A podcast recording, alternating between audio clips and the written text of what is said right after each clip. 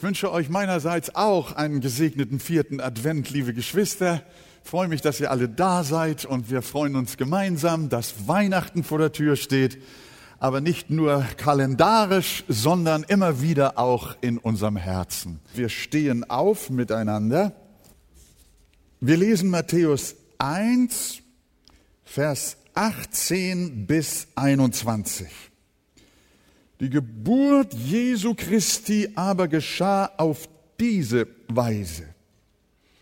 Als nämlich seine Mutter Maria mit Josef verlobt war, noch ehe sie zusammengekommen waren, erwies es sich, dass sie vom Heiligen Geist schwanger geworden war.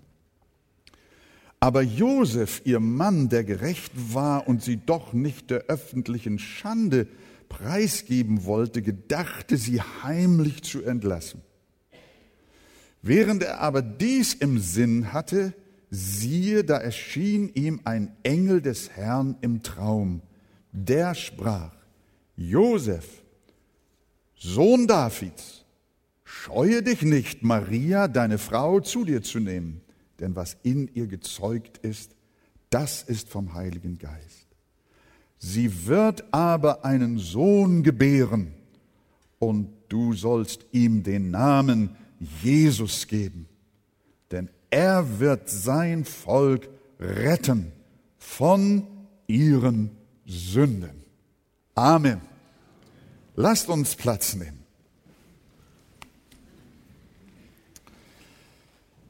Maria und Josef waren verlobt.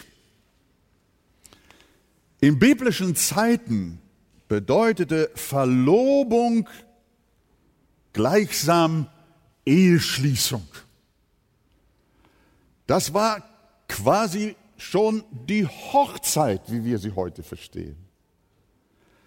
Allerdings war es so, dass nach dieser Verlobung, die absolut verbindlich und unwiderruflich war, es immer noch einen zeitlichen Intervall gab, während dem die Verlobten noch nicht zusammen wohnten, sondern jeder blieb noch in seinem Elternhaus oder dort, wo er zu Hause war. Und erst nach einer Zeit kam dann, die verabredet war, die Heimholung.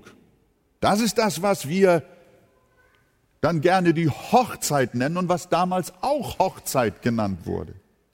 Und erst dann wurde die Ehe, die in der Verlobung festgeschrieben war, vollzogen wurde. Deswegen, obwohl nur in Anführungsstrichen verlobt, lesen wir, dass der Engel sagt aber Josef, oder die Bibel sagt, Josef, ihr Mann, gedachte sie heimlich zu verlassen. Und der Engel spricht zu Josef, scheue dich nicht, Maria, deine Frau zu dir zu nehmen. In unseren Tagen ist Verlobung ja eine Farce. Jedenfalls manchmal oder öfter.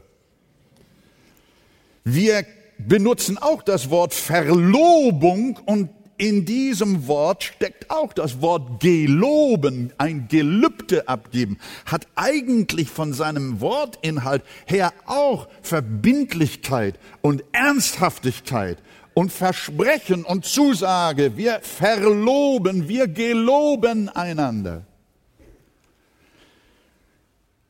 Aber in unserer Zeit fühlt sich kaum noch jemand an eine Verlobung gebunden. Auch unter Christen kann man hören, dass Verlobung kein Eheversprechen sei, weshalb man sich jederzeit auch wieder entloben könne. Verlobung biblisch verstanden bedeutet aber, sich vor Zeugen definitiv und ernsthaft aneinander zu binden. Unsere heutigen Verlobungen sind dagegen oft wie ein netter oder auch schlechter Witz. Da setzen sich zwei Verliebte in eine Kuschelecke, stecken sich einen Ring auf, geben sich Küsschen und keiner hat's gesehen. Und dann kommen sie her und sagen, Pastor, wir sind verlobt. Hey, gut. Das ist nicht biblisches Muster. Und wenn es anschließend Ärger gibt, dann beendet man den Spuk so schnell, wie er gekommen ist. Nach der Heiligen Schrift ist Verlobung gleichsam die Eheschließung. Deswegen war Josef und Maria verlobt und sie waren zugleich Mann und Frau. Aber sie wohnten nicht zusammen. Sie vollzogen nicht die Ehe bis zur Heimholung. Nach diesem selben Muster erklärt uns auch die Bibel das Geheimnis von Jesus und seiner Gemeinde. Ich will mich mit dir verloben in Ewigkeit. Wir haben einen Verlobungszustand, aber einen verbindlichen Zustand, einen unwiderruflichen Zustand. Und wann kommt die Hochzeit des Lammes? Im Himmel. Da habt ihr es. So muss man das sehen. Und deswegen ist hier auch ganz eindeutig, dass Josef natürlich unenorm durcheinander war. Als er hört, Maria, seine Verlobte, die ihm versprochen war, die er noch nicht berührt hatte, dass sie ein Baby empfangen hat, dass sie schwanger war. Und weil er sie immer noch liebte, wollte er sie vor Schande bewahren und versuchte die ganze Geschichte heiraten in dem Sinne heimholen und eine Ehe mit ihr führen. Das kam für ihn nicht in Frage. Er war ein Aufrichter und ein Mann mit biblischen Prinzipien.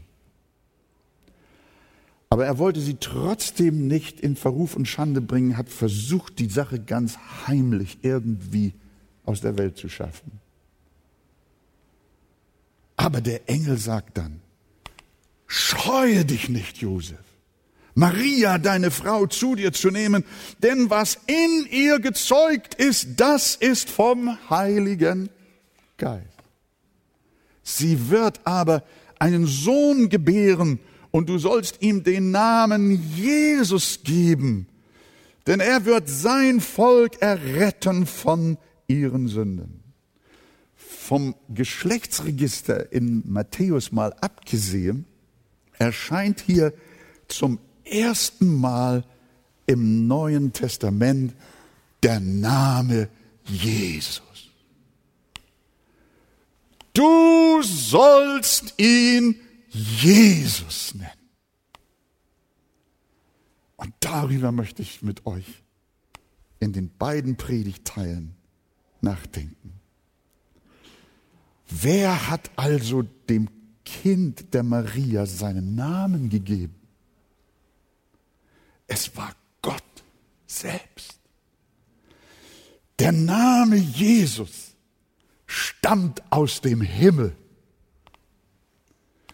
Von dort brachte der Engel die Botschaft, Josef, du sollst dem Kind den Namen Jesus geben. Meinen Namen haben meine Eltern ausgesucht. Gertrud und ich haben den Namen unserer ersten Tochter auch selbst ausgesucht. Als sich dann das zweite Kind bei uns anmeldete, hatten wir auf einen Jungen gewartet. Denn meine Mutter hatte gesagt, ihr werdet bestimmt noch einen Jungen bekommen und den nennt man Christian. Das war der Wunschname meiner Mutter. Und so warteten wir auf Christian und so sollte er heißen. Stattdessen kam aber eine wunderbare Tochter. Und Christian musste noch warten. Aber wir hatten keinen Namen. Ich kam ins Krankenhaus und Gertrud sagte, du, das Krankenhaus drängt schon, wie soll die Kleine heißen? Ich so, ja, ich weiß auch nicht. Ja, was meinst du denn? Könnte sie vielleicht Angela heißen? Ich dachte, das ist gut, sag ich, das ist gut. Und so hieß sie Angela. Ein wunderschöner Name. Eine wunderbare Tochter. Und ich bin froh, dass Christian noch warten musste. Aber die Namen, sie stammten von uns. fast ein Zufallsname. So war es bei Maria und Josef nicht.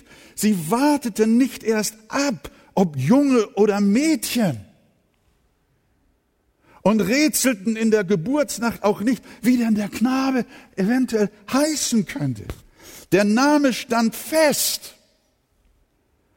Gott hatte es dem Josef gesagt, ihm den Befehl gegeben. Du sollst ihm den Namen Jesus geben. Das war nicht ein Name von der Liste des Standesamtes, sondern ein Name aus der Herrlichkeit. Ein Name vom himmlischen Vater. Und darum konnte es keinen besseren Namen geben. Wisst ihr, welches der schönste Name auf der Erde ist, den es gibt? Das ist der Name Jesus, weil er von oben kommt. Gott hat es so geordnet. Wenn wir zum Vater mit dem Namen Jesus kommen, wenn wir in diesem Namen zu ihm beten, dann kommen wir zu ihm in einem Namen, den er selbst seinem Sohn gegeben hat. Das hat mich sehr bewegt.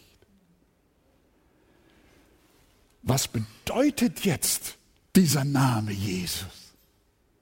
Das kommt auch in unserem Text. Christus,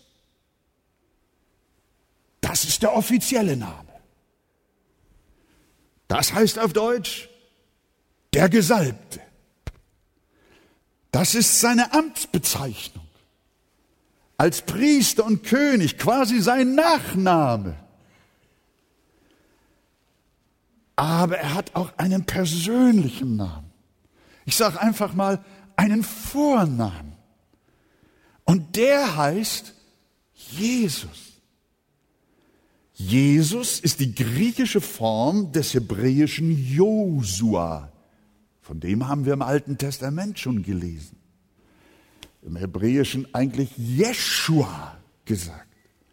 Und das bedeutet, der Herr ist Rettung. Oder der Herr ist Heil. Das war der Inhalt des Namens. Und deswegen erschließt sich uns, was der Engel dem Josef sagt. Du sollst ihm den Namen Jesus geben, denn er wird sein Volk erretten. Er ist Retter. Und dem Hirten auf dem Feld rief der Engel zu, denn euch ist heute der Retter oder wie Luther sagt, der Heiland geboren. Welcher ist der Christus, der Herr? Jesus, der Retter. Das war sein Name. Das ist sein Name, den Gott für seinen geliebten Sohn haben wollte. Er wollte ihm diesen Namen geben diesen Ausdruck, diesen Inhalt, wiewohl es verschiedene Namen gab, die auch zu Jesu Zeiten und auch davor sich Jesus nannten oder sich Jesus nennen ließen, waren sie aber doch keine Retter. Und seitdem es in der Schrift heißt, darum hat Gott ihm einen Namen verliehen, der über alle Namen ist. Seitdem Jesus Jesus heißt, ist dies ein einzigartiger Name. Und es ist in keinem anderen Heil, denn es ist kein anderer Name unter dem Himmel den Menschen gegeben, in dem wir was denn gerettet werden sollen. Und Josef sagt, hier, du sollst ihm den Namen Jesus geben. Wir haben gelernt, dass Jesus auf Deutsch Retter heißt.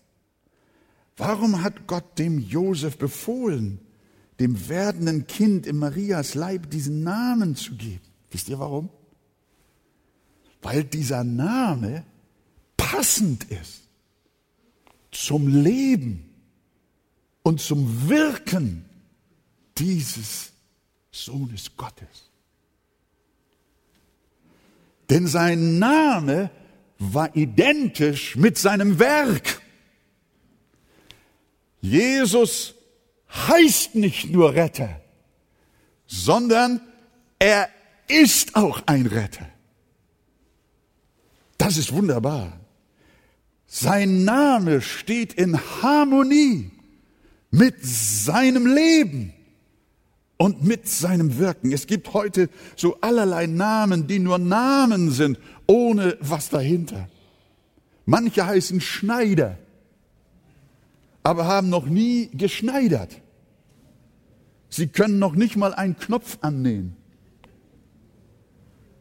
Aber sie heißen so. Manche heißen Schuhmacher.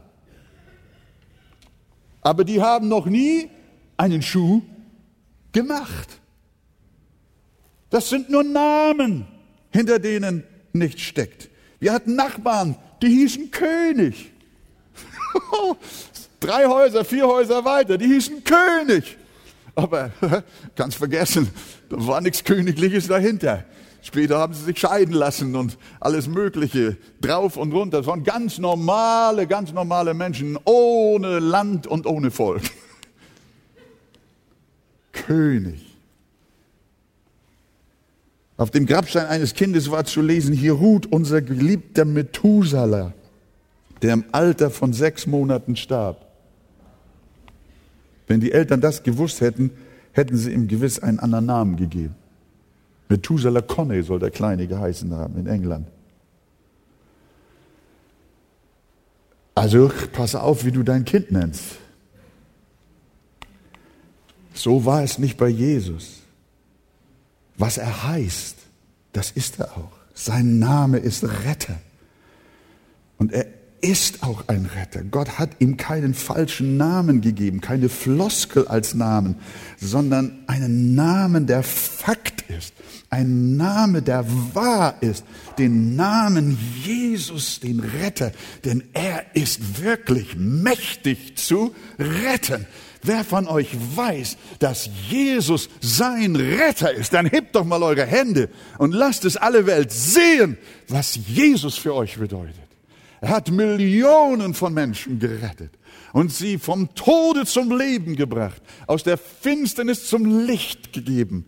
Und er hat auch mich errettet. Eine Schar, die niemand zählen kann. Er hat auch mich durch seine Retterkraft erlöst und mich in die Freiheit der Kinder Gottes geführt. Das hat er mit den meisten getan, die hier versammelt sind.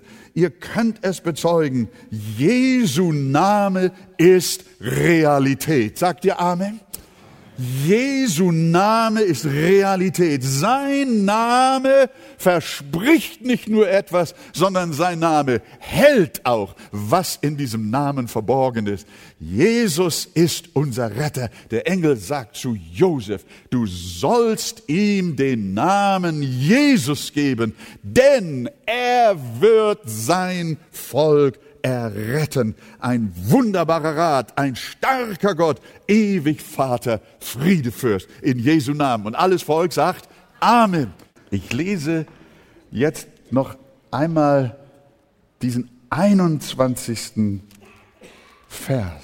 Und der Engel spricht zu Josef, sie wird aber einen Sohn gebären und du sollst ihm den Namen Jesus geben denn er wird sein Volk retten von ihren Sünden. Wir bleiben bei der Betrachtung des Namens Jesus.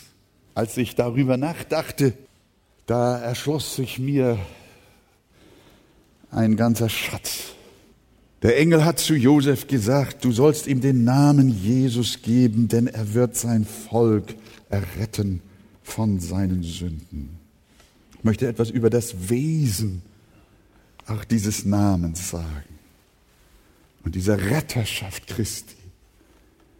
Jesus ist nicht ein politischer Retter. Josua, der Jesus im Alten Testament, der trug auch den Namen Retter. Auch Gideon war ein Retter Israels, wie auch David sein Volk vor seinen Feinden gerettet hat. Die Juden hielten Ausschau nach einem politischen Befreier, von dem sie sich erhofften, dass er das Joch der Römer von Israel abschütteln werde. Aber unser Herr Jesus Christus kam zu einer viel wesentlicheren Rettung. Eine Rettung, die alle politischen und moralischen Befreiungen weit, weit übertrifft. Jesu Rettungswerk ist weit mehr als Befreiung von Hunger und Armut. Jesus ist mehr als Mahatma Gandhi. Er ist mehr als Martin Luther King und auch mehr als Nelson Mandela. Jesu Errettung ist nicht nur für dieses, sondern für das ewige Leben. Jesus errettet uns mehr als vom Kommunismus und mehr als vom Faschismus. Und der Engel in unserer Weihnachtsbotschaft, hier nicht nach Lukas 2, sondern nach Matthäus 1, sagt uns, worin das Wesen der Errettung Christi besteht. Du sollst ihm den Namen Jesus geben, denn er wird sein Volk erretten. Wovon? von ihren Sünden. Dann machen viele jetzt die Bibel zu. Das brauchen wir nicht.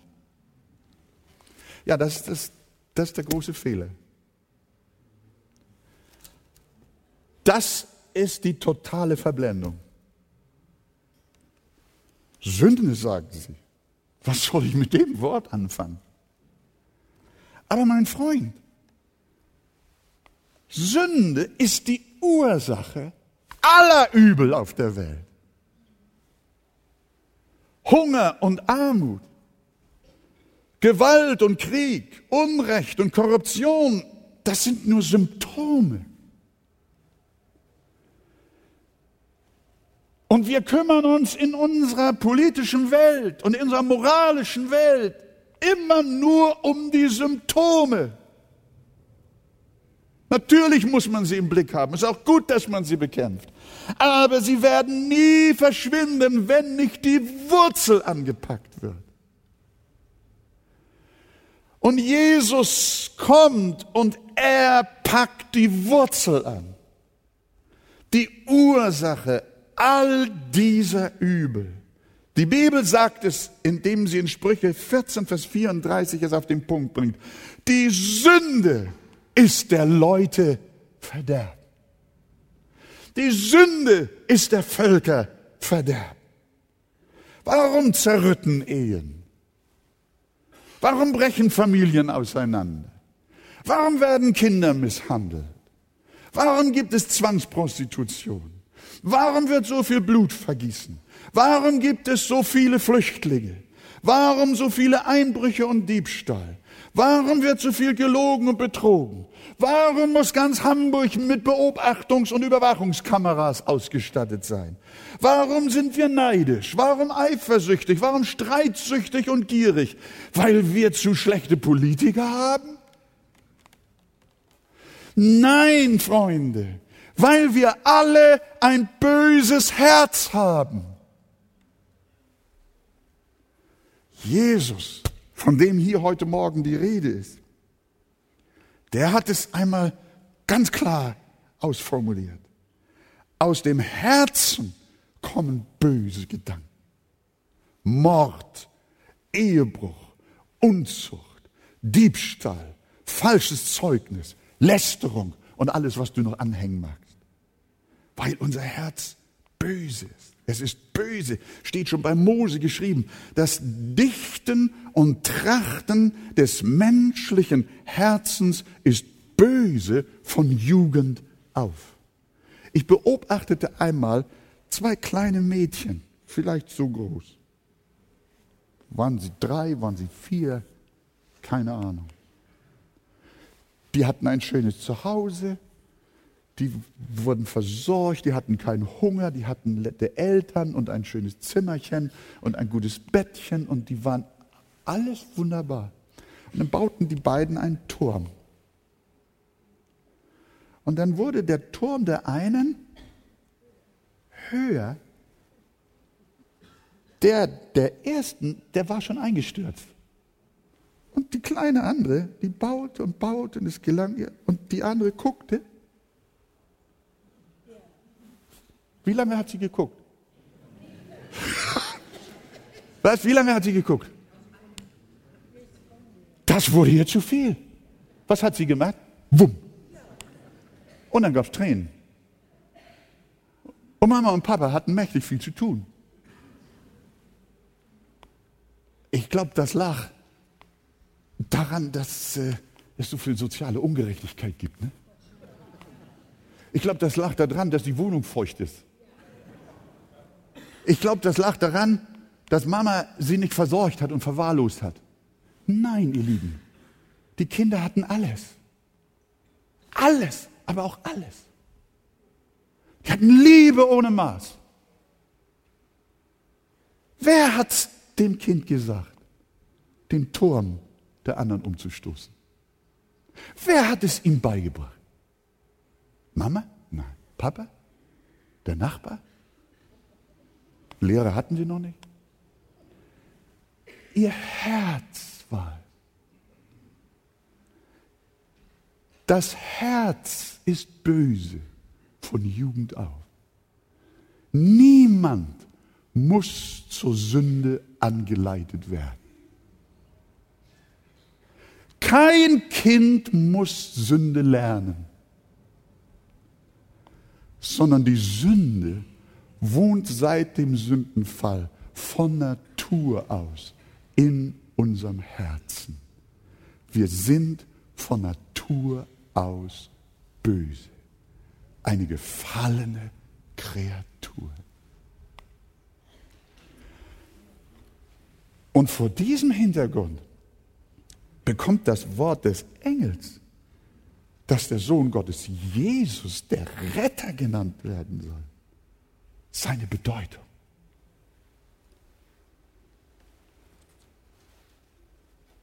Unsere Gedanken und Worte und Taten sind von der Sünde geknechtet. Jeder Mensch ist von der Sünde gebunden und handelt nach ihrem Diktat. Und das Schlimmste daran ist, dass sie uns alle den Tod bringt. Und die ewige Trennung von Gott.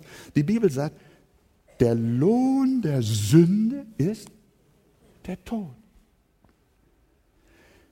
Sünde bringt uns nicht nur Verderben in diesem Leben, sondern auch die Hölle in Ewigkeit. Und das ist unsere große Not. Freunde, nicht Atom, nicht Krebs und Arbeitslosigkeit sind unsere großen Probleme. Auch nicht Klimawandel und ein möglicher Weltfinanzkollaps oder Terrorismus. Was uns wirklich kaputt macht, ist unsere in uns wohnende Sünde. Unsere Natur ist mit ihr verseucht. Und das Allerschlimmste ist, dass sie uns, unsere Sünde, hat uns die Feindschaft mit Gott heraufbeschworen. Unsere Sünde hat uns unter den Zorn Gottes gebracht, unter seine Gerechtigkeit. Der dreimal heilige Gott, der die Sünde und das Böse hasst, ist nicht bereit, unser korruptes Verhalten zu akzeptieren. Da macht er nicht mit, da spielt er nicht mit, da ist Diplomatie nicht angesagt. Gott lässt sich seinen Charakter nicht durch unsere Schande versauen. Würden wir mitsamt der Sünde in den Himmel kommen, wäre der bald so zerstört wie unsere Erde. Und damit der Himmel Himmel bleibt, Darum kommt keine Sünde in den Himmel. Und auch kein Sünder.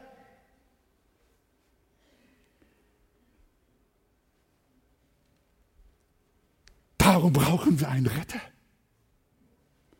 der uns von unserem bösen Herzen erlöst, der uns von unseren Sünden errettet. Ich weiß von einem Menschen zu berichten, den die Sünde der Pornografie versklavt hat. Man könnte natürlich jetzt viele Sünden nennen. Es gibt Sünden, die unser Denken und unsere Haltung bestimmen, die schon Sünde ist.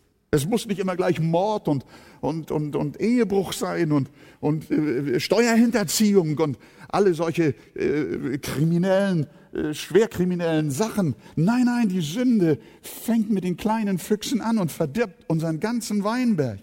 Und dieser war in der Pornografie versklavt. Er kam nicht davon los, obwohl seine Ehe und Familie bereits darunter zu zerbrechen drohte. Es ging über Jahre. Keine Therapie konnte ihn davon erlösen. Dann hörte er von Jesus, den wunderbaren Erretter von Sünden. Und er bekannte ihm dieses Laster und er schrie zu ihm. Nach einigen Wochen merkte er etwas. Er schlug gar nicht mehr die Pornoseiten auf. Er hatte sie vergessen. Die Sucht schien verschwunden. Er hatte zuvor immer wieder gekämpft. Wie ein Löwe manchmal, aber ständig verloren. Die Gebundenheit war immer stärker als sein guter Wille, ein verzweifelter, aussichtsloser Kampf. Aber dann hören wir, dann veränderte Jesus sein Herz und die sündige Neigung war gebrochen. Und seine Ehe und Familie wurde heil. Das heißt, Du sollst ihm den Namen Jesus geben, denn er wird sie erretten von ihren Sünden. Halleluja. Genau das war die Sendung Jesu, weshalb die Bibel sagt, Christus Jesus ist in die Welt gekommen, nicht um ein Wohltäter zu sein, sondern er ist in die Welt gekommen, um Sünder zu retten. Sein Name ist Programm. Sein Name zeigt das Wesen dessen, wofür er gekommen ist. Jesus war ein guter Mensch, ganz klar. Er war ein Menschenfreund. Er war ein Anwalt der Armen. Er war gegen Gewalt und trat für den Frieden ein. Er war ein Lehrer der Gerechtigkeit und ein großes, überragendes Vorbild. All das und vieles mehr war Jesus. Aber wenn man, wenn, aber wenn nur das ihn beschreiben soll, Freunde, haben wir irgendeinen Menschen beschrieben, aber nicht Jesus. Denn das, was Jesus auszeichnete, was ihn bis heute noch ausmacht, ist, dass er der Retter von unseren Sünden ist. Das wäre genau dasselbe, als wenn du von Goethe dich unterhalten würdest und würdest sagen, Goethe ging gerne spazieren oder pflückte Blumen und hatte nette Bilder an der Wand das ist doch nicht Goethe. Das mag Goethe alles gehabt haben und getan haben und auch gedacht haben. Aber wenn du an Goethe denkst, dann weißt du, er war ein Dichter. Und wenn die Menschen an Jesus denken, dann sollen sie nicht darüber faseln, was er alles gemacht und getan und dies und jenes, wie es uns schmeckt, sondern wenn wir den Namen Jesus aussprechen, dann müssen wir sofort wissen, Jesus ist der Retter. Halleluja. Er ist um unserer Missetat willen verwundet und um unserer Sünde willen zerschlagen. Die Strafe liegt auf ihm, auf dass wir Frieden hätten. Und durch seine Wunden sind wir geheilt. Das war der Grund, warum der Engel zu Josef sagte, du sollst ihm den Namen Jesus geben, denn er wird sein Volk retten von ihren Sünden. Darin liegt das Wesen dieser wunderbaren und schönsten aller Namen. Halleluja. Jesus Name über alle Namen. Aber es steckt noch mehr in diesem kleinen Text.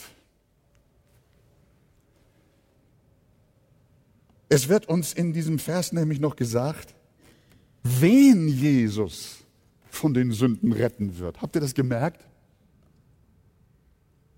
Steht da. Guck mal rein. Wen will er retten? Sag es laut, Gisela. Sein Volk.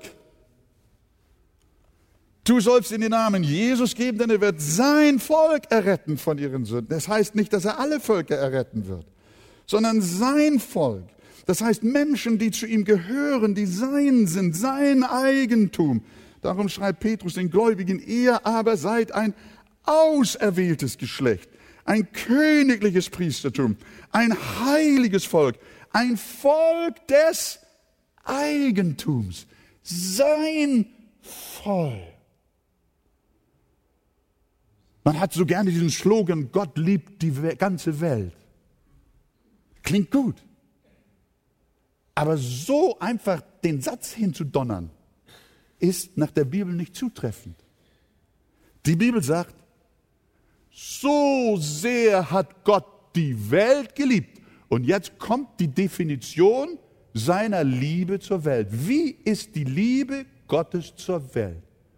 Damit alle, hallo, alle, alle, alle, alle, alle, die an ihn glauben. Sind das alle? Nein.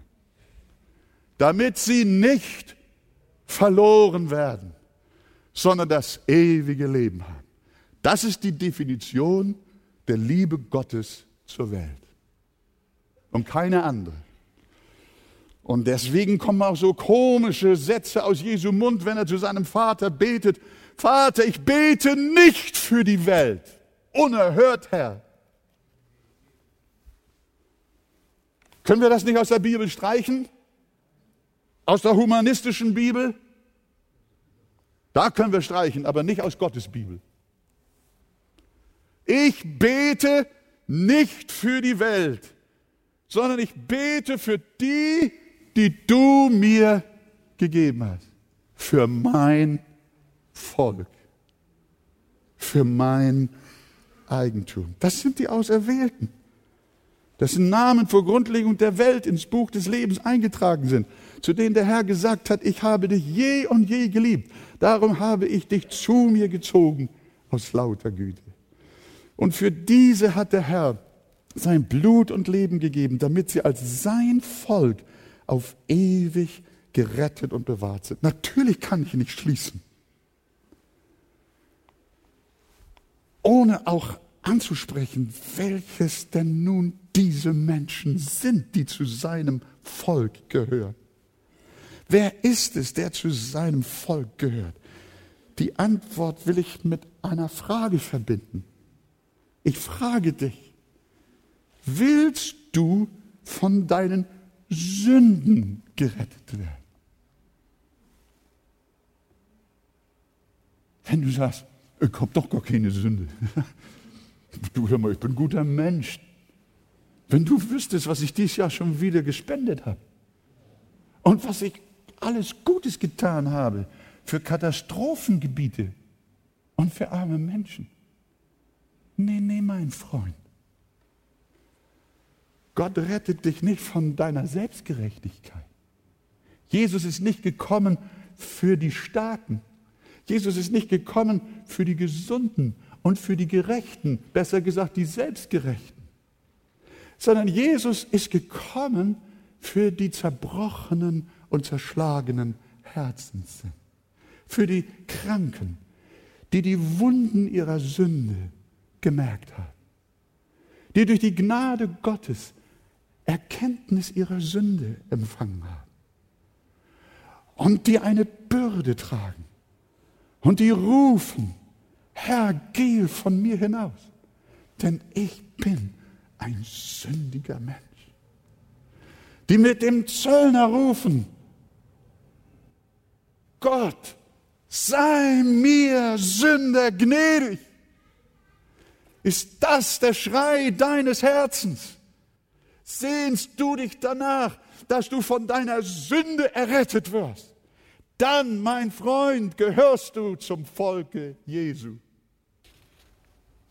Ich habe dich je und je geliebt. Nicht die Starken brauchen den Arzt, sondern die Kranken.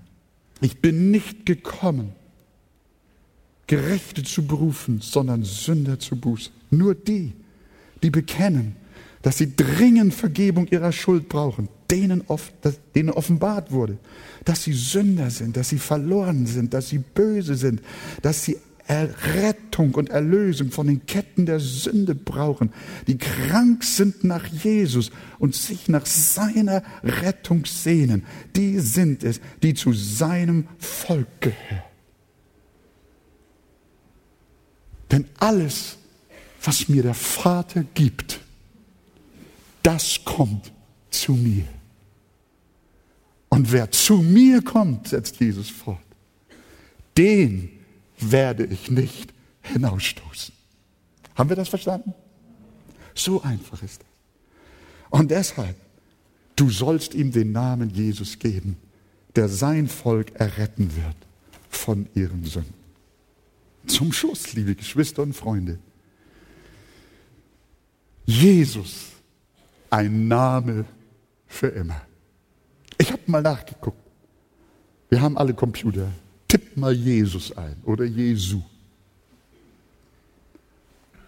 Über tausendmal kommt dieser Name im Neuen Testament vor. Ich glaube, kein Wort ist so häufig im Neuen Testament verwendet wie der Name Jesus. Du sollst ihm den Namen Jesus geben, das beginnt mit der Geburt Jesu. Und wisst ihr, was im letzten Vers der Bibel steht? Da steht er wieder. Die Gnade des Herrn Jesus sei mit allen. Das letzte Wort in der Bibel ist Jesus. Und wir wissen, bei seiner Geburt war es der Name Jesus. Bei seiner Taufe findest du ihn. Es ist der Name, den die Lahmen und Blinden anriefen. Jesus, du Sohn Davids, erbarme dich meiner. Es ist der Name, als er starb. Es stand über seinem Kreuz. Dies ist Jesus, der Judenkönig. Es ist Jesus, der Gekreuzigte. Es ist Jesus, der Auferstandene. Es war der Name, in dem die Kranken gesund wurden. Es war dieser Name, den Petrus zu Pfingsten predigte. Er rief auf, sich in diesem Namen taufen zu lassen. Es war dieser Name, von dem alle Briefe handeln. Und es ist der Name der Wiederkunft. Denn es heißt auch in der Offenbarung, ja, komme bald. Amen. Ja, komm, Herr Jesus. Und ich möchte euch auch persönlich sagen, ich liebe die Namen meiner Angehörigen. Aber ein Name ist mir kostbarer als alle Namen dieser Welt. Und das ist der Name Jesus. Halleluja. Es ist der schönste Name auf Erden, weil in ihm so viel steckt. Morgens, wenn ich aufwache, meine ersten Gedanken sind Jesus. Und wenn ich einschlafe, bevor ich es tue, mein letzter Gedanke ist Jesus. Und mein Tag soll durchdrungen sein von Jesus. Jesus Christus, der Sohn des lebendigen Gottes. Jesus, der Retter von meinen Sünden. Jesus, mein Heil. Denn wer den Namen des Herrn anrufen wird, der soll gerettet werden. In Jesu wunderbaren Namen. Und alles Volk sagt Amen.